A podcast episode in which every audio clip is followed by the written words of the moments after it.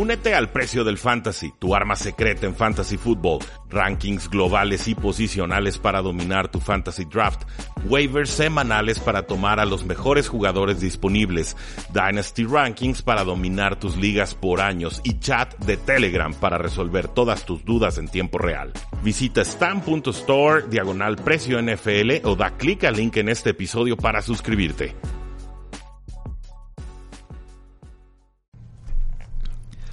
Saludos a todos y bienvenidos a un programa más de Tres y Fuera, donde la NFL no termina y nosotros tampoco. Mi nombre es Rudy Jacinto, me encuentran en Twitter como arroba paradoja NFL y es para mí un gusto, como siempre, poder platicar con ustedes sobre las novedades del acontecer deportivo a lo largo del mundo. Y además, el día de hoy tenemos un programa muy especial, tenemos un invitado de, ESPN que, pues bueno, nos va a ayudar a entender qué es lo que está sucediendo a nivel colegial en los Estados Unidos con, esto, con este tema de los jugadores que exigen mayores condiciones, exigen mejores prestaciones, muchos de ellos exigen eh, sueldos y la NCAA, bueno, con una postura histórica, está muy reticente a ceder con estas cuestiones. Para ayudarnos a descifrar el tema, les presento a Katsuo Gallardo, productor de ESPN. Katsuo, ¿cómo te encuentras?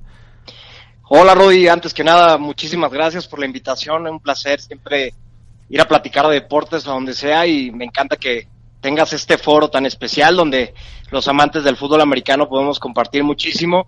Eh, te cuento un poquito de lo que hago en ESPN. Soy productor asociado del show de Ahora Nunca y de Now or Never. Estos dos shows, desgraciadamente todavía no los pueden encontrar en México, pero los pueden sintonizar en Estados Unidos si es que alguien de tu audiencia se encuentra por allá. En ESPN Deportes, Ahora o Nunca, que es el show en español, y Now or Never en ESPN 2. Son dos shows nuevos que están corriendo a partir desde enero de este año. Eh, tiene un concepto como muy multicultural, muy relajado respecto al corte que manejamos en ESPN. No es tanto como que los trajes, ¿no? Las corbatitas, la rectitud es un poquito más relajado. Hablamos más de pop culture, hablamos también de los deportes de una forma más relajada, un poquito más como si estuvieras como así que en el sótano viendo deportes con todos tus amigos, ¿no? A gusto, o sea, básicamente es una, un acercamiento más eh, juvenil, podríamos llamarlo, porque si de repente... Sí, totalmente, es muchísimo más light. Eh, para la versión en español tenemos como anchors a Hércules Gómez, exfutbolista seleccionado de, de, Estados Unidos, lo pueden ver mucho en, nuestra, en nuestras transmisiones en, en Sports Center, en Fútbol Picante Junior, ¿no? Y tenemos a Mauricio Pedrosa, que es uno de nuestros analistas de NFL Live, ex anchor de Sports Center, eh, lo, lo, teníamos también en Nación ESPN, que ya hoy en día ya no se encuentra al aire. Y en, la, en el lado de, de, inglés tenemos a Rich Davis y a Steve Covino, que son relativamente nuevos en ESPN, realmente son nuevos ahora con el kickoff del show.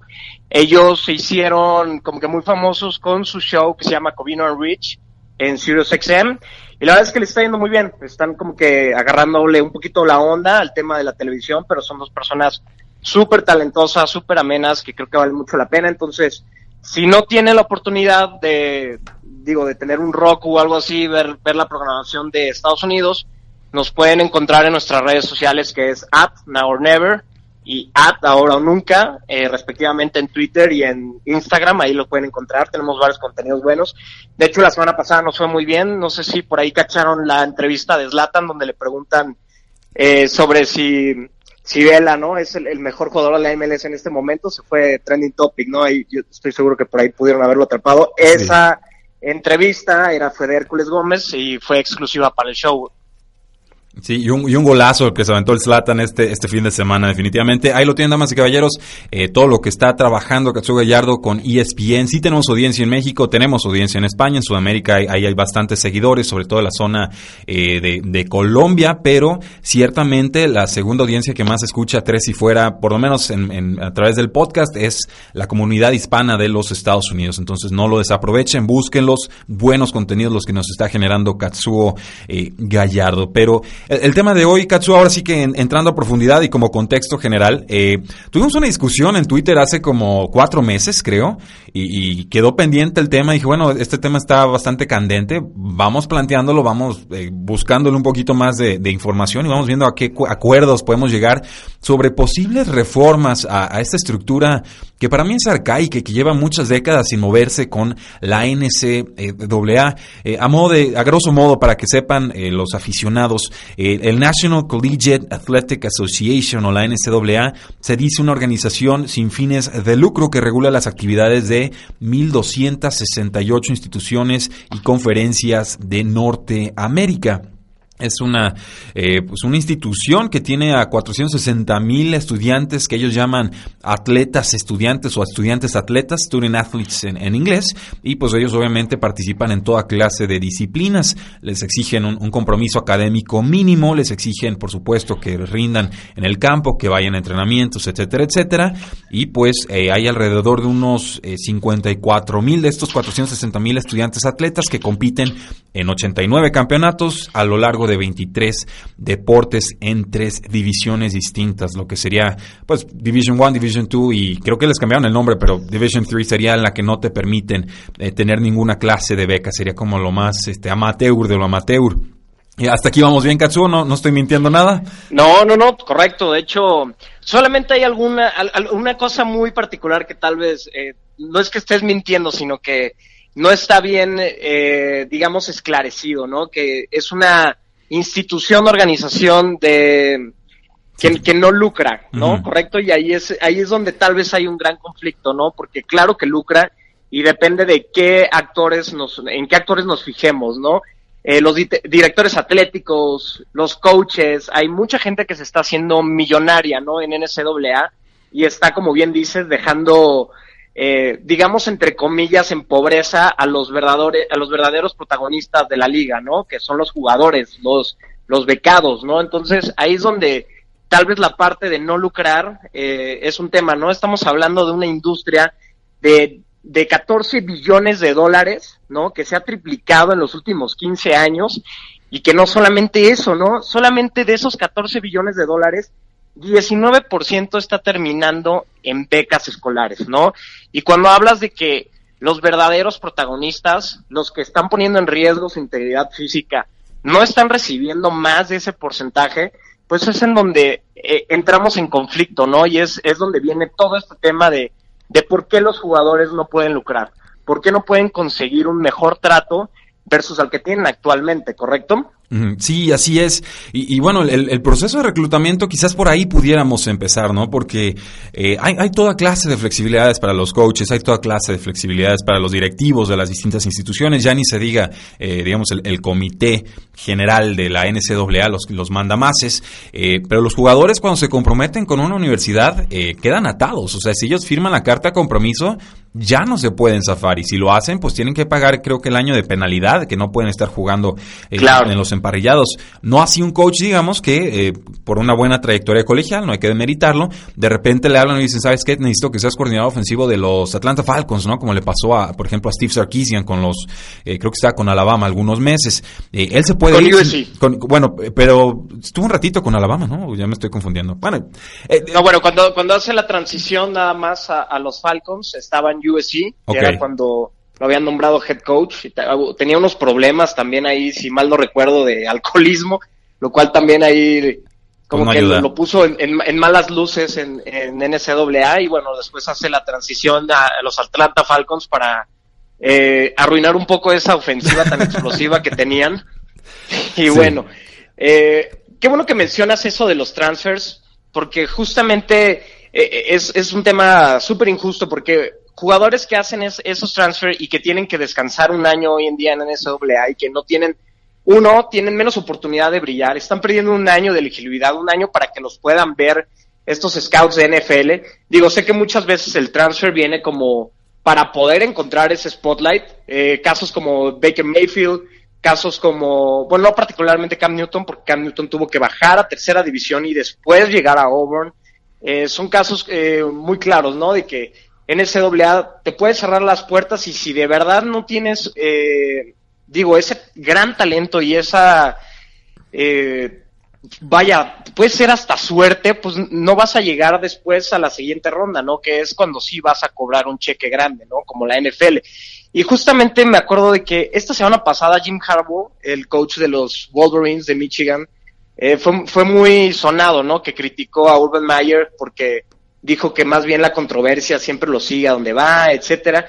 Pero una de las cosas que como que no tomaron muchos y que dijo muy padre fue justamente sobre este tema de que NCAA debería de cambiar los transfers para eh, dar, poderlos dejar hacer, bueno, su propuesta se basa en que pueden hacer un transfer los jugadores solamente uno en sus carreras colegiales y en caso de volver a hacer un segundo, entonces ahí podrían aplicar las reglas actuales de la NCAA, lo cual me parece una excelente propuesta. Y quedó muy en la sombra por lo mismo de que más bien todo la prensa y los medios se fue como que para criticar lo que dijo sobre Urban Mayer, pero creo que eh, el fútbol americano lo necesita, NCAA lo necesita, necesitan como que darles un poquito más de flexibilidad a, los jugadores, cosas que creo que ahorita vamos a hablar sobre cómo no pueden lucrar y qué restricciones tienen para lucrar con, con su nombre también es, es, un tema muy, muy fuerte y que creo que viene al, al tema en particular. Pero eso que mencionas es una de las principales, pues, ¿no? Porque obviamente se les puede cerrar una oportunidad en un campus, en una universidad, pero en otra podrían tener un gran potencial para poder, ahora sí que explotar todo su talento, ¿no? Y conseguir ese boleto a las ligas mayores, ya sea en el básquetbol colegial, en la NFL, perdón, en, el fútbol americano colegial, etcétera. Sí, bajo el formato actual, eh, la única forma en la que tú te puedes transferir de un equipo a otro es que te den una excepción, o sea, que vayas y lo pelees con directamente con las oficinas de la NCAA, o que te gradúes de tu programa colegial y entonces digas, bueno, voy a estudiar una maestría un año más, y, en ese cambio puedes hacerlo. Y para un atleta deportista es extraordinario, ¿no? O sea, en realidad es, mucho más atípico y extraño eso que mencionas. Sí, definitivamente. Eh, en los Estados Unidos casi 8 millones de niños juegan deportes a nivel eh, de preparatoria o high school, que es el número más alto eh, que se tenga en registro, pero solamente 170 mil de estos atletas, alrededor de un 2%, reciben una beca deportiva según datos de la NC de AA. Solamente se te pueden dar eh, becas, Fulbright Scholarships o becas completas al 100% por estar en FBS Football, por estar en el básquetbol de hombres, por estar en el básquetbol de mujeres, por participar en el tenis de mujeres, en el voleibol de mujeres y por gimnasia de mujeres. A eso se les llaman, eh, digamos, deportes de conteo de cabezas o headcount sports, porque las becas que das tienen que ser eh, una por cabeza, ¿no? En el resto de los deportes se les llama becas de equivalencia o deportes de equivalencia. Ahí te dan un presupuesto presupuesto general y ya el coach decide cómo se asignan eh, los, los, distintos apoyos a los jugadores. Entonces, incluso ahí tenemos unas limitaciones muy, muy marcadas, ¿no? Que eh, le pueden decir a un programa, bueno, tienes 10 becas y tienes 15 jugadores que las merecen y no puedes darle, digamos, menos a un jugador para apoyar un poquito más a otros. Eh, definitivamente tienes que ser muy tajante con el apoyo creo que ahí es donde viene un poquito, donde todos tienen que poner un poquito también los pies en la tierra, ¿no? Porque hoy en día está, es muy famoso como que todo el mundo los, los digo, ex atletas o atletas que actualmente se encuentran en la NFL, que están peleando mucho, ¿no? Porque se les gratifique y se les pague a, los jugadores o a la gente de NCAA. Pero lo que no están siendo conscientes es exactamente eso, ¿no? ¿Dónde sí se está generando ese dinero millonario en NCAA, ¿no? Se está generando principalmente en el fútbol americano y en el básquetbol colegial. Aclaremos eso como que para empezar, ¿no? Y después, de, ¿en qué en qué programas son los que realmente está el spotlight, tampoco son muchos, ¿no? Son las casas grandes, ¿no? Alabama, Oklahoma, Texas, ¿no? Eh, y en, el básquetbol colegial estamos hablando de Duke, estamos hablando de Kansas, ¿no?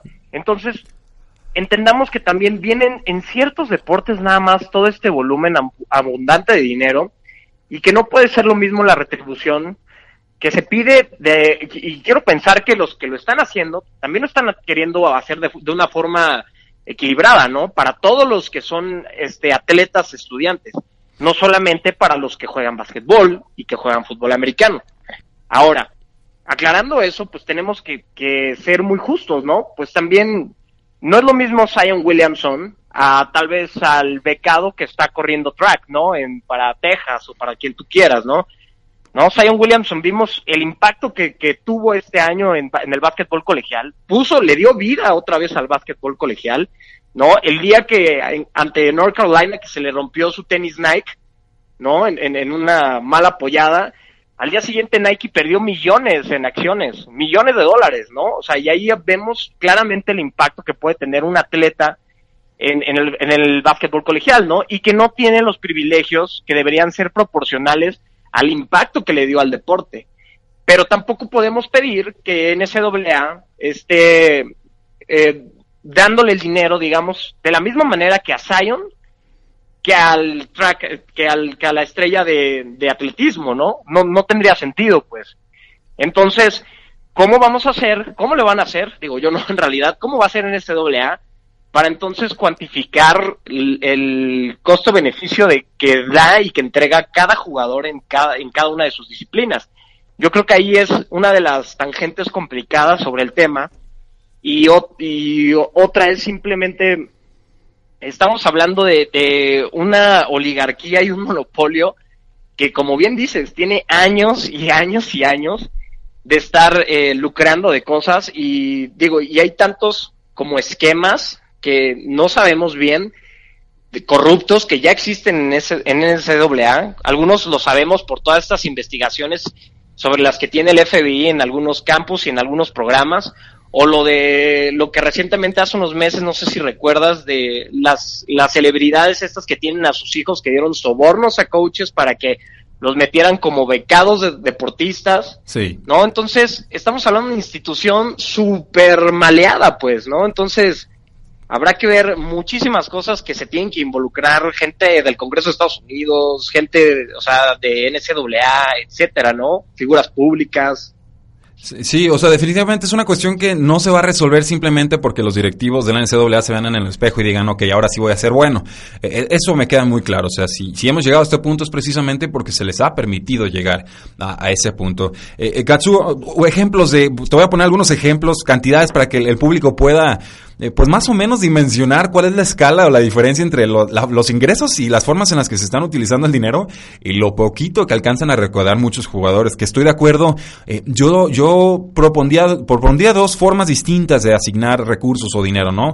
Una que sea, quizás que sea como un apoyo mínimo general, eh, independiente de disciplina o quizás para algunas disciplinas en específico, quizás las que sí sean lucrativas. Y luego, bueno, podría haber un, pago ahí, no sé, una, un apoyo proporcional según el impacto mediático, eh, quizás según el ranking del jugador que tenía del momento de pasar de preparatoria a colegial, o, por lo menos autorizándole el, uso de su nombre para efectos de marketing, que también es algo penalizado por eh, la institución, por la NCAA. Ahí te va la Universidad de Oklahoma, eh, un programa top, por supuesto, del, colegial estadounidense, gastaron alrededor, bueno, recibieron alrededor de 135 millones de dólares en ventas de boletos, patrocinios y por distribuciones tanto de la NCAA como de la conferencia en la que participan. De esos, 24 millones se fueron a sueldos de coaches, 23 millones se fueron a instalaciones y gastos administrativos y los 430 alumnos becados recibieron 12 millones de de dólares. Entonces ahí hay una discrepancia por completo entre las prioridades, entre los que exponen el cuerpo y los que están eh, recibiendo los ingresos, ¿no? Un argumento que se suele dar para que no cobren los jugadores es es decir, que bueno, no son profesionales y que por lo tanto no deben de recibir un ingreso. Para mí es un argumento claro. que, no tiene una lógica porque es un, esto del, del, student athlete o el estudiante atleta es un término que se inventó la NCAA y por alguna razón en, la jurisprudencia estadounidense se la, compraron. Entonces, eh, no, no creo que jugar con el lenguaje de esa manera justifique eh, el, no, el, no, darle un ingreso a, a, los jugadores. Y como dices, o sea, el, el, estudiante atleta, y más en ese nivel, es complicadísimo, ¿no? Sobre todo el que se está viendo en la NFL o, en la NBA, en realidad está enfocado al 100% en su deporte, ¿no? Y lo demás es completamente un trámite para ellos, ¿no? Tal vez hay quienes ni entran a clases nunca, ¿no? Y están teniendo como que los tours y todo, pero ni siquiera van a entrar a clases. Ahora, para fines prácticos, Rudy, quiero jugar un poquito al diablo aquí. Y quiero como que ponerme del otro lado, ¿no? Para que no, no, no estemos en todo de acuerdo, por decirlo así. Venga. Eh, quiero defender un poquito, tal vez, no en SWA particularmente, pero también me, llama la atención que los, estamos poniendo como en una super tragedia también, ¿no? A los jugadores, ¿no? Y, no nos engañemos, por ejemplo, Zion Williamson ahora sí ya llegó a la NBA, afortunadamente no se lesionó, Y bueno, lo que logró es convertirse en el pick número uno del draft, por ejemplo. ¿Por qué? Porque también si no hubiera pasado por NCAA y en una plataforma como lo fue Duke, ¿no? Y cómo revolucionó otra vez el básquetbol colegial, ¿no? Y digo, pongo a Zion como, como este ejemplo porque es tal vez el más reciente que tenemos, ¿no? y la plataforma que de verdad le dio, o sea, Duke, ¿no? Porque igual y saliendo de high school tal vez no hubiera sido el first round pick, ¿no? Hubiera sido tal vez el RJ Barrett, su compañero ahí en Duke, como lo tenían pronosticado muchos expertos de NBA y de hecho varios expertos aún así lo tenían como el segundo mejor prospecto, a pesar de que se fue como el tercer seleccionado en el draft. Sí. Eh, digamos, otro tema, yo fui, yo también fui estudiante becado, no, no, no, no, no me comparo en lo absoluto con estos super megatletas en Estados Unidos. Yo lo, yo lo fui en el, en el TEC de Monterrey, Campus Estado de México, jugando fútbol americano. La verdad es que tuve un gran porcentaje de beca. Eh, gracias a Dios, eso me dio mi educación, ¿no? Me dio mis valores, me dio todo. Y pues bueno, nadie me pagó eh, absolutamente nada por fuera del lago, hubiera estado increíble pero definitivamente no me llegó un dinero extra, ni mucho menos. Pero sí te puedo decir que hoy en día, gracias a que tuve la oportunidad de ser un estudiante becado, pues hoy en día puedo ser un profesionista y trabajar, ¿no? Eh, y, y, y, para nada va el enfoque de ahí de los americanos hacia respecto a cómo se debe de retribuir, porque obviamente estoy haciendo una comparación que simplemente no tiene, eh, que no, no se puede hacer un análogo respecto a lo que es en México con lo que es Estados Unidos.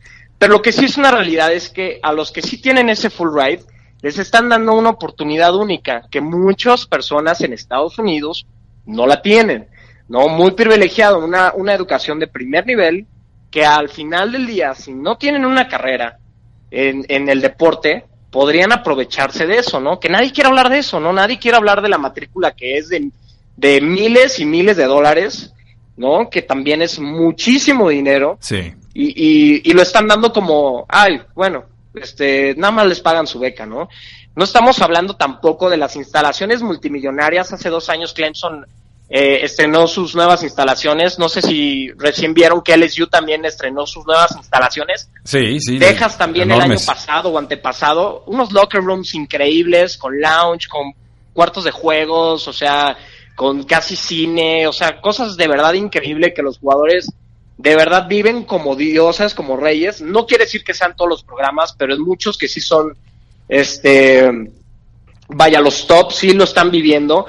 Pues también eso no lo podemos como que hacer un cero a la izquierda, pues, ¿no? También tenemos que, que ver que eh, también el que jueguen en estos programas los ponen en un nivel, en un spotlight que también es increíble, ¿no? Para jóvenes de 18 años, de 19 años, y poder ser las caras de una franquicia colegial, también es, es, algo increíble, ¿no? Y son intangibles que también como que queremos dar por sentado y los queremos poner como víctimas también. Mientras que son también gente súper privilegiada, ¿no? Digo, privilegiada hasta que se rompen el cruzado de su rodilla o eh, una lesión grave, ¿no? Me, me, robaste el primer argumento de todos, ¿no? Pero, eh, no, no digo, estoy de acuerdo, no, no todo en la NCAA es malo, no todo en las universidades es malo. Eh, yo lo primero que plantearía es que, bueno, en el caso de Stan Williamson o de jugadores de ese, de ese calibre, de, o sea, hablamos de talentos generacionales de que salen cada 5 o 7 años, son la excepción. O sea, sí, sí creo que se tienen que adecuar la, la reglamentación de la NCAA para que estos jugadores, eh, pues vaya, puedan empezar a percibir algo de lo que están generando eh, a nivel colegial. Ahora tú, tú, me dices, bueno, les están dando la beca, les están dando instalaciones de primer mundo. Yo, yo refutaría, bueno, esa faceta de sus vidas la tienen muy bien eh, controlada y, chiqueada, ¿no? Por decirlo de alguna manera. Pero tú sabes, digo, las demandas escolares y luego las prácticas y luego las dobles prácticas, eh, los jugadores no, ni siquiera les permiten eh, tener campamentos de las disciplinas que ellos practican. O sea, si tú eres Simon Williamson y quieres tener un campamento de básquet, no puedes cobrar ni un dólar. Si tú eres este músico talentoso y quieres dar una clase, eh, y estás becado por, por, por, colegial, no hay ningún problema, tú puedes dar esa clase porque no estás infringiendo de ninguna manera en lo que tú estás ofreciéndole a la universidad. Lo mismo si estás en teatro, si estás en, en filmación, etcétera. Entonces, eh, esta, este bloqueo específico no, no, se trata, para mí no solamente, ok, la NCAA no quiere ceder dinero que, que para mí justamente los jugadores deberían de percibir, sino que además no te dejo cobrar dinero de ningún otro lado, de ninguna otra manera, no puede ser de marketing, no puede ser eh, por, por cursos, eh, te, puedes, te dicen, bueno, puedes tener un trabajo de medio tiempo, pues ¿en, ¿a qué hora o en qué minuto? ¿No? No te sueltan estos, estos programas, estás, eres un jugador de, de, año completo. Entonces, e, esa, digamos, sería mi primera eh, pero al, al, al, y, al, al y un poquito algo que mencionaba Rudy, y digo, para ser un poquito más concretos, eh, me gusta lo que, por dónde vas, y me gusta como que las soluciones, yo también estoy como que muy en línea contigo, creo que las primer, los primeros pasos, ¿no? Y, y como lo ya lo había mencionado previamente, hay un tema que no es proporcional, ¿no? Va a haber jugadores o va a haber simplemente atletas que pues, nunca vas a saber su nombre, uh -huh. ¿no? Y están becados. Pero para estos que sí sabemos su nombre, ¿no? Para los Kyler Murray, para un Baker Mayfield, para un Zion Williamson, ¿no? Para todas estas figuras grandes con las cuales eh, se está lucrando con su imagen de muchas maneras, ¿no?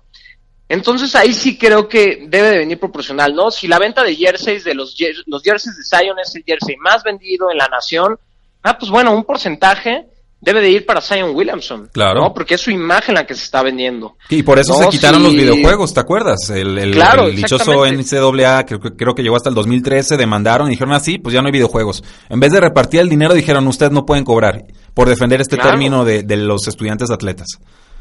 Totalmente, ¿no? Y así como esos ejemplos hay muchos. De hecho, tengo por aquí un caso de un, de un, corredor, de, de un corredor de cross country, ¿no? Un, y este me llamó mucho la atención por justamente cómo, cómo va navegando un, una, en su, digamos, su disciplina súper debajo del radar.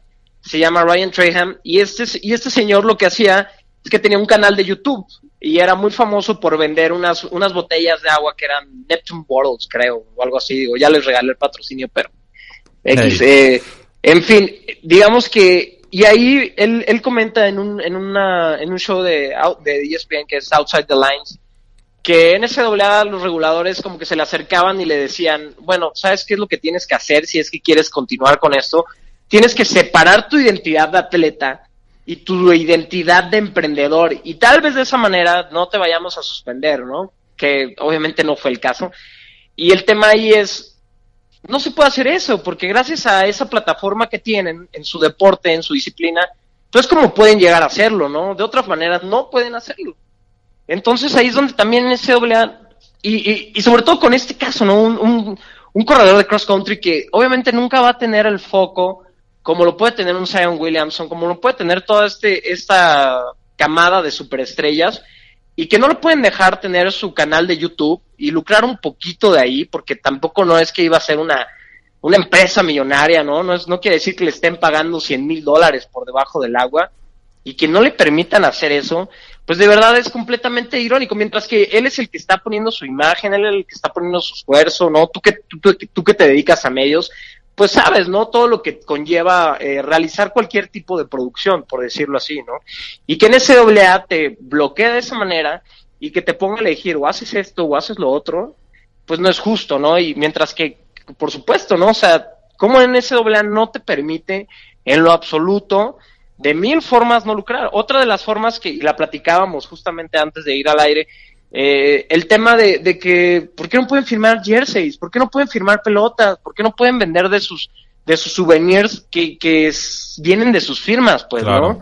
Eso, como bien decíamos, ¿no? No les va a quitar tiempo en cuanto a, a, lo que decías de que si un trabajo como tutores de su deporte, todo eso, lo cual me parece una tontería, pues, porque no, no, no lo van a lograr. ¿No? Por, por, lo mismo de los tiempos, no, no les da tiempo para estudiar, les va a dar tiempo para tener un trabajo extra, pues claro que imposible, no, por imposible. supuesto que no. Y por otro lado también, y una de las que por ahí, que, que justamente en la documentación que mandaste, que sí me llamó la atención, es el tema de que tal vez darles un salario mínimo, como cuando lo, le dan a los eh, becados que tienen como un trabajo de becario pagado, ¿no? Que les dan como un tipo de salario mínimo, por decirlo así. Uh -huh. Un, que no un stipend, como se le dice en Estados mínimo, Unidos. ¿no? Ajá. Sí, un, un, Ahí un sí creo stipend. que- y digo, por, por hacer su deporte, ¿no? Y por todas las cosas que ellos perciben de forma indirecta, ¿no? Como su imagen, como lo, la venta de boletos, como todo eso, pues me parece súper justo, ¿no? Un porcentaje que sea para, para simplemente sacarlos adelante, porque muchos de estos jugadores, como sabemos, y es donde viene un tema muy fuerte y donde estos señores, en vez de como que ya traer el chip y el foco de amo el juego, me encanta jugar, es más bien tengo que jugar para conseguir mi contrato de NFL o de NBA, pues para poder ayudar a mi familia, ¿no? Hasta ese grado llegan las situaciones precarias de estos jugadores. Entonces, creo que como que hay varios, hay varios lugares y varios loopholes donde podrían estas oligarquías ser más flexibles, no perder los millones de dólares y sí ayudar muchísimo más al producto interno de NCAA, ¿no? Sí, estoy, estoy de acuerdo con eso y de hecho, eh, regresando un poquito al tema del Zion Williamson, el, el hecho de que los jugadores de universidad, de perdón, de preparatorias o high schools tengan que estar por lo menos un año en la, en, en la NCAA para entonces dar el brinco a, a, profesional, esa es una condición de la NBA, ¿eh? eso no es una regla de la NCAA como tal. Por supuesto en contubernio o en acuerdo, pero eh, digamos el cambio legislativo ahí interno pues tiene que ser del lado profesional y no necesariamente del lado colegial. Que me parece que en el draft del 2022 va a ser un doble draft y ya van a dejar que los de preparatoria lleguen, ¿no? Ahora, qué bueno que, que justamente tocas ese tenor, porque también ponte a pensar lo siguiente, ¿no? Estamos hablando de adolescentes, o sea, prácticamente de, de adolescentes, ¿no? Y, y es un problema liderar adolescentes, ¿no? Y te lo puede decir un Nick Saban, te lo puede decir cualquier coach de NCAA, ¿no? Es un tema, ¿no? Imagínate si en la NFL tenemos adultos, entre comillas, pongámoslo así, adultos, ¿no? Que tienen este sinnúmero de problemas legales, de que si me los agarran fumando marihuana, de que si los agarran alcoholizados, que si me los agarran pateando mujeres, que si me los agarran X cantidad de problemas, ¿no? Que si los agarran empujando a guardias de seguridad, ¿no? Imagínate también si les damos este poder adquisitivo a adolescentes, ¿no? Si realmente quieres que le paguen de una manera, o sea, digamos que Zion Williamson, ¿no? El top player, ¿no? Le vamos a dar de sueldo un millón de dólares, 500 mil dólares, ¿no? Imagínate también como que todos los temas que desencadenaría eso, ¿no? Bueno, yo, yo, ahí te tengo una solución que se me acaba de ocurrir, ¿eh? O sea, órale, digamos que te compro la idea de que hay de que hay muchos problemas entre la juventud y de que si les das este dinero se van a desbocar. Se los acumulamos, se los ponemos en un fideicomiso y cuando sales, ¿qué crees? Felicidades, aquí está tu dinero. Ah, de lujo. Y después, que, a ver qué pasa, ¿no? Sí, bueno, quién sabe, pero bueno, por lo menos ya tiene dos o tres años más de, de, madurez. Durante su carrera colegial, no. Sí, pero ese fideicomiso suena, suena padrísima la idea. Pero pues tú crees que ellos lo van a querer en un fideicomiso mientras que su familia necesita de ese dinero, ¿no? Y hay gente que, bueno, que desgraciadamente de estos atletas no está colgada su familia nuclear, ¿eh? O sea, sus papás y sus hermanos, ¿no? Está colgado el tío, la abuela, los primos, eh, ahora sí que el amigo de la cuadra, ¿no? Todo el entourage, ¿no? Porque por lo general muchos de estos jugadores traen como que todo un, un séquito atrás de ellos y, ni siquiera luego va el dinero para ellos. Hay, hay, hay miles de casos de exatletas de cómo cuentan que se fueron a bancarrota simplemente porque no supieron decirle que no a las demás personas, ¿no? Entonces, siempre este tema va a ser un arma de doble filo, pues, ¿no? Hoy en día creo que poco a poco también se están abriendo más oportunidades, más becas, mejores condiciones para los jugadores. No, lo que sí, y quiero aclarar, no de la misma forma proporcional a como está creciendo en ese doble y ahí es donde no es justo, ¿no? Y ahí es donde sí hay un grave, grave tema. Pero también digo, ahí va un poco a poco mejorando muchas condiciones. Sí, va, va, avanzando esto. Yo creo que en la medida, y, por eso es tan importante el tema, y por eso me gustó plantearlo contigo, y cuando estamos debatiendo en Twitter dije, esto, esto se tiene que hacer podcast o, video, porque eh, ciertamente es, un tema con muchas aristas y muchos eh, temas excéntricos, ¿no? Excentricidades muy marcadas que pueden ser de difícil acceso para el aficionado de a pie. O sea, ellos ven un, un producto en el campo, ven un equipo contra el otro, un coach gritando, el otro azotando los audífonos, y luego sigue con su vida y regresa el próximo domingo a volver a ver esto mismo, ¿no? Y tiene que ser algo muy excepcional a favor o en contra de un jugador en, los medios para que entonces se cuestionen otros tipos de, cosas, ¿no? Lo que yo, mis reservas con la NCAA, una institución en la que en general yo desconfío, o sea que no me parece de, fiar esa, esa institución a grandes rasgos y creo que el modelo colegial podría sobrevivir sin la NCAA, simplemente ha estado siempre la NCAA, entonces pues ya nos cuesta imaginarla sin ella.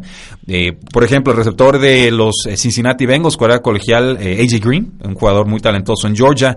Pues vendió su jersey y lo suspendieron cuatro juegos. Y no solo eso, cuando lo evaluaron como jugador eh, profesional, cuando estaba en el proceso de draft, pues lo etiquetaban como un jugador con fallas de carácter, lo cual seguramente le costó varias posiciones en el draft y también varios eh, millones. Por ahí, incluso en, en el West Coast Conference, una escuela, pues castigó a un jugador por lavar su carro a una mujer con agua de la universidad. Y fue un problema que escaló el coach de, creo que fue de Portland, el head coach Eric Reveno, eh, tuiteó la violación y se metió la NCAA y la, y la castigaron. Y dices, bueno, a ver, eh, ¿cómo es posible que por, usar recursos de agua de la, de la, institución para limpiar su carro, eso, es un abuso de su estatus de, de, becado? Entonces, e, ese tipo de detallitos les cuestan becas. Por ahí en el 2014 ya ha mejorado esto, hay que decirlo, pero en el 2014 en el Final Four de básquet, eh, Shabazz Napier hablaba sobre cómo se iban con hambre a, a, dormir muchas noches porque la NCAA restringía qué tan seguido le podían dar de comer a los atletas. Entonces, este es un tema que se viralizó en su momento, afortunadamente ya, ya se, se atajó en, en cierta manera, pero eh, pues vamos, es, es, es, es, o sea, no te, ni pichan, ni cachan, ni dejan este, atrapar, ¿no? ¿no? te doy sueldo, no te muevo la beca y no puedes hacer nada afuera. Entonces, eh, estos jugadores, perdón, perdón, estos jugadores que están en situaciones tan complicadas que mencionas, y son muchos jugadores que vienen de, situaciones desfavorecidas, LeBron salió de Acro, ¿no? Y está tratando de regresarla a la comunidad. Eh, ellos sufren ese proceso colegial y, y necesitan ese recurso un poquito antes de llegar a profesional, si es que llegan. No, y mira, justamente sumando un poquito a lo que dices, como cómo puede ser eh, contradictorio tal vez a también este tema, no sé si recuerdas con los jugadores de SMU, que fueron los primeros que tuvieron el death penalty en NCAA, ¿no? La generación de, Eric Dickerson y todos, que todo lo que les daba, ¿no? O sea, Eric Dickerson le compraron en su momento un Mustang dorado, ¿no? Les pagaban por fuera de, de, digamos que de los libros, etcétera, todos los jugadores de SMU tenían casi casi un equipo de NFL formado ahí y, y, muchas de esas cosas y de hecho de estas todas estas restricciones como catalizador viene eso, ¿no? Entonces creo que ahí es donde podemos contrastar escenarios y ver que también se tiene que hacer un buen balance, ¿no? Si es que se empieza a hacer algo así, porque si no también se puede salir de control, ¿no? Y, y al grado de que eh, no va a existir esta paridad en la competencia en NCAA. También, ¿qué pasa si no hay una NCAA, por ejemplo, en el fútbol americano colegial? ¿No? no es lo, o sea, un prospecto que ya va saliendo a los 21 años, 20 años, no va a ser lo mismo un prospecto que salga a los 18, 19 años para la NFL. ¿No? Va a ser muy complicado que pueda tener tal vez las tablas para poder llegar ahí, ¿no? O poder entender mejor un sistema de NFL sin siquiera haber pasado digamos, su, su mínimo de dos años, ¿no? Sí. Como fanático también te pregunto, ¿qué crees que va a pasar en la NFL si empiezan como que a cortar la vida eh, de un jugador en NCAA, ¿no? ¿Qué, ¿Cómo va a afectar a la NFL, no? Digo, no, no es que se va a acabar el negocio, no es que no van a llegar estos estos novatos increíbles, no quiere decir que a un Patrick Mahomes no lo puedan centrar, sentar un año, ¿no? Atrás de, de Alex Smith o que puedan entender mejor su sistema. Sí, pero ¿cómo va a afectar también eso? Pues, eh, y, es son varias, como dices, aristas que tenemos que tomar en cuenta. Sí, me, dejas pensando, ¿eh? Y, y, sobre todo por, por muchas cuestiones. Primero porque eh, para bien o para mal, la NCAA es en realidad la única vía por la cual los deportistas estadounidenses eh, pueden aspirar al profesionalismo en muchas disciplinas que son altamente lucrativas, llámese sobre todo baloncesto y fútbol eh, americano. Se hizo el experimento, por supuesto, de la AAF o la AAF, que empezó muy bien y después quebró por falta de financiamiento y mala planeación. y, bueno, eso trastoca en cierta manera las posibilidades de que haya vías alternas para poder aspirar al profesionalismo estadounidense. Yo, yo por eso le tengo muy puesto el ojo a esta liga que se va a abrir en el 2020 con eh, la XFL, que tiene financiamiento propio de, de, Vince McMahon, que vendió acciones de la WWE para, para financiarlo y que creo que se está asesorando bien. Entonces, eh, yo esa, digamos, esa pregunta de, bueno, ¿y qué haríamos si no hay NCAA o, o si no se mueve la NCAA? Eh, yo me esperaría el 2020-20, quizás 2020-21, para ver cómo funciona esta liga XFL que, a la que yo le auguro un buen futuro por lo mismo del financiamiento sí, A, a, mí me da curiosidad como a ti, ¿eh? pero la verdad es que yo creo que va a ser lo mismo. Porque este es su segunda, es su segundo round. Ah, bueno, a, ver si aprendió algo el canijo. Nos dejó muy buenas, eh, digo, podemos hacer, ese podría ser el siguiente podcast, ¿eh? El, hablar sobre el futuro y fracaso de la primera XFL. Eh, pero sí, ciertamente yo, yo lo que creo que lo que defiendo más que algún tema o ingresos o marketing en específico es hay que darle libertades a los jugadores. Es, eso, o sea, sí, en, verdad, yo no tengo ningún problema si un prospecto de 19 años dice, yo estoy listo y quiero dar el brinco a la NFL y se mete al draft y nadie lo selecciona, ¿eh? porque con un cuerpo de 19 años difícilmente podrías eh, competir con profesionales del fútbol americano, pero creo que en la medida en la que le demos libertades a los jugadores, no libertinaje, o sea, libertades dentro de un marco, dentro de ciertas reglas, eh, creo que en ese sentido se puede ir mejorando el deporte, porque si algo está sucediendo en los Estados Unidos, sobre todo con el fútbol americano, donde los jugadores, ya, los chavos, los niñitos ya no quieren jugar fútbol americano y sus papás, muchos ya no los dejan jugar fútbol americano y muchos programas de fútbol americano ya no son de 11 contra 11, ahora son, pues bueno, de 7 contra 7 o que se tienen que fusionar escuelas para completar el equipo. Entonces, eh, eh, hay, cosas ahí que a la gente no le está vibrando, que no le está latiendo, digamos, de cómo se están llevando a cabo el deporte eh, en la actualidad. No, definitivamente. Y creo que, como bien dicen, simplemente eh, es complicado. Y empezamos con esto, porque es una oligarquía, ¿no? Como en cualquier sistema capitalista. Al final del día son ciertos los privilegiados y pues obviamente como en la política, como en todo, pues difícilmente van a querer soltar el pan, ¿no? Así es. Eh, eh, ese es el tema, ¿no? Si estamos un poquito más como reflectivos y objetivos eh, pero digo, no quiere decir que no puedan como compartir un poquito más al menos, ¿no? Y, dar esos baby steps para que se empiece a, regularizar esto y pueda ser un poquito más eh, ecuánime, ¿no? No puede ser que de todos estos 19, de una, de, de, una de una entidad de 20 billones, billones de dólares, ¿no? Anuales, eh, un, simplemente una quinta parte esté destinada a los protagonistas. Eso es lo que sí no me queda claro, ¿no? Que haya tan poquitos full rights. Por ahí también creo que es una gran medida para empezar. O sea, no puede ser que sea un porcentaje tan bajo que son becas eh, de estas de lujo del 100%. Eso también no debería de ser. Debería haber un volumen muchísimo más eh, grande de estas becas. No puede ser que exista gente, coaches, que están dando esos lugares a jóvenes privilegiados, privilegiados me refiero a gente que está pagando estos sobornos, ¿no? Por debajo de, del agua para que metan a sus hijos, que probablemente son estos juniors inútiles que no sirven para llevar sus redes sociales al 100%. Dinos lo que realmente eh, piensas de ellos. Eh, no, no, no, lo estoy diciendo, lo estoy diciendo, es una realidad, no, no, no quiero estar dando una mentira, ¿no? O sea, eh, esas son las cosas, ¿no? Que no deben de pasar, ¿no?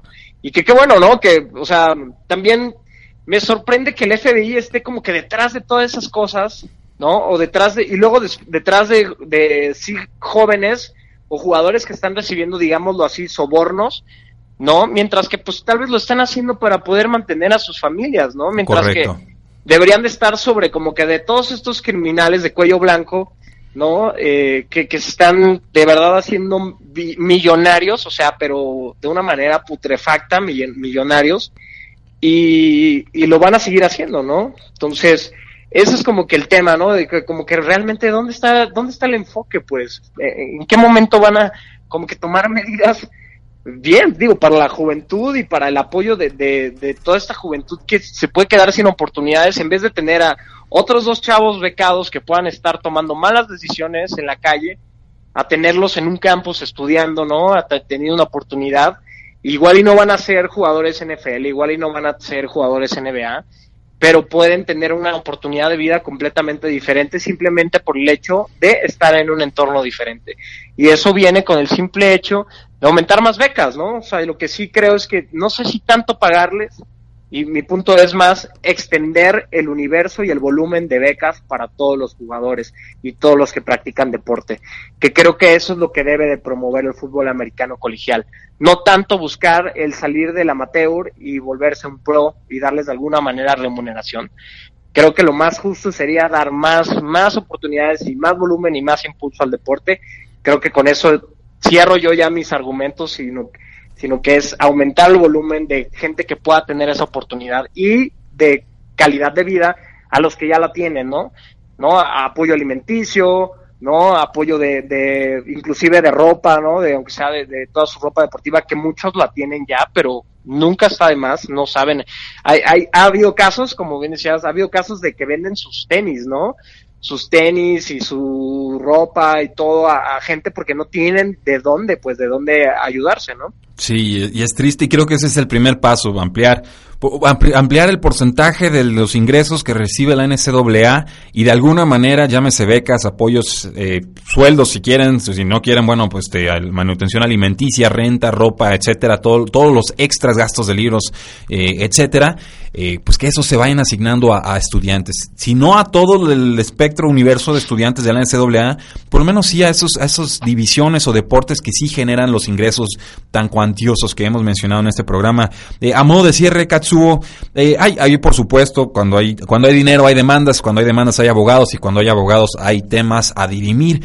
Hay una demanda en específica que ya se resolvió, Edo Bannon contra la NCAA, un caso que terminó con victoria para ambas partes. Los demandantes, pues lograron que ciertas reglas del amateurismo o de la situación amateur de la NCAA eh, violaran la ley anti antitrust o antimonopolio de los Estados Unidos. la Corte determinó que estas reglas constituían una violación eh, competitiva tanto de la NCAA de las escuelas como de las conferencias al impedir que los hombres y los, los hombres del básquetbol y del fútbol americano pudieran recibir valor monetario por su imagen o el uso de su nombre.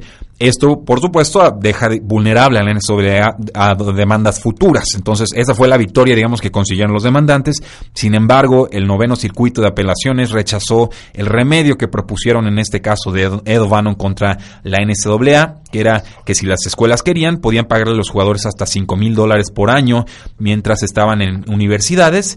Y, pues bueno, con el pago llegándoles después de eh, pues bueno, más bien les pagaban por, por, el tiempo que estaban en la universidad, pero el pago les llegaba después de que abandonaban la escuela. Un, formato similar al que se me ocurrió aquí con lo del fideicomiso. Este rechazo, pues por supuesto, una victoria para la NCAA porque nos dicen están violando una regla, pero no nos dan todavía una, una solución como tal. Hay una demanda por ahí, sobre todo una de el, caso Martin Jenkins, que está liderado por el abogado Jeffrey Kessler. Es Jeffrey Kessler, para los que les suena el nombre, es porque él fue quien demandó y consiguió que la agencia libre llegara a la NFL. Es un personaje bastante importante en la historia del deporte. Pues él vislumbra un escenario en el que la NCAA tenga, eh, le dé derechos a las conferencias y escuelas de dar eh, determinaciones independientes sobre cómo compensar de forma justa a sus atletas. Entonces, eh, que de los mismos ingresos que están generando las universidades, ellos decidan cómo quieren compensar a los atletas y que eso se vuelva parte del paquete para retener o atraer talento eh, deportivo, ¿no? Por supuesto, un tema polarizante en los, en los Estados Unidos. Hay quienes creen que se le debe dar suelo y quienes creen que no. Aquí tengo los números de, varias encuestas, se nos fue un poquito largo el programa, pero eh, creo que a grosso modo hemos eh, aproximado al público a, este tema tan escabroso, pero que van a estar escuchando cada vez más en los medios, porque hay demandas, porque hay exigencias de los jugadores, porque hay exjugadores profesionales importantes que le están exigiendo a la NCAA y porque creo que estamos en tiempos de cambio, Katsuo. No, excelente, Rudy. Perfecto, muchísimas gracias por la invitación. Creo que, como bien dices, es un tema muy escabroso y tal vez como que no muy platicado, sobre todo en los medios en español. Eh, pero creo que al final ya viene mucho de la base de lo que vemos de los, estos deportes que tantos amamos, como la NFL, la NBA, viene mucho a la base de ahí. Entonces, es importante saberlo como amantes y entusiastas del deporte. Sí, y, si la sigue a modo de cierre, una forma en la que pudieran protestar los jugadores que me van a detestar, los aficionados, pero ni modo. ¿Te imaginas un equipo rechazándose, a, que rechace jugar en algún tazón importante? Porque no reciben sueldo o apoyo. Pues ya está pasando de alguna manera, ¿no? No un equipo, pero jugadores, ¿no? Christian McCaffrey, ¿no? Josh Rosen, todos esos jugadores que ya también estamos viendo que están, se están haciendo a un lado de jugar sus, sus bowls. Eh, a mí particularmente odio cuando eso pasa, que me hace como una falta de respeto a todos sus compañeros de equipo y todo.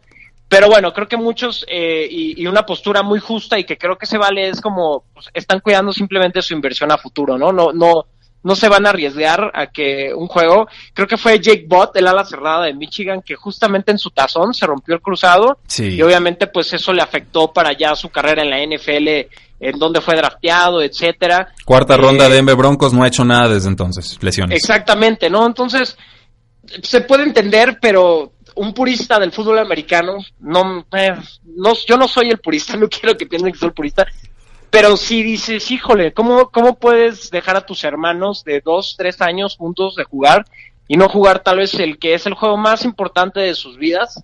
¿No? Para los que sobre todo no van a dar el siguiente paso a la NFL, pues debe ser un poco eh, pues no, no deben de sentirse cómodos al respecto, pero bueno, es muy entendible cuando sabes que está en la línea contratos de millones de dólares, ¿no? Ahí es cuando se, se respeta tal vez la decisión, ¿no? Así es, Katsuo. Katsuo, ¿cómo te podemos encontrar en redes sociales? Me pueden encontrar en arroba Katsuo Gallardo. Les deletreo mi nombre porque es japonés. Es K de kilo, A de Armando, T de Tito, S de Susi, U de Ulises, O de Oscar. Katsuo Gallardo, así me pueden encontrar en Twitter.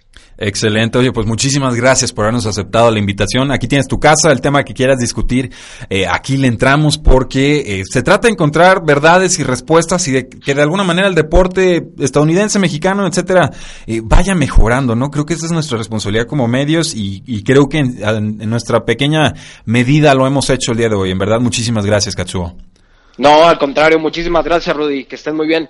Excelente, pues ahí lo tienen damas y caballeros, sigan disfrutando su semana, no olviden seguirnos en todas nuestras formas de contacto, Facebook, Twitter, Instagram, YouTube y por supuesto suscribirse a este su podcast porque la NCAA no termina y nosotros tampoco. Tres y fuera.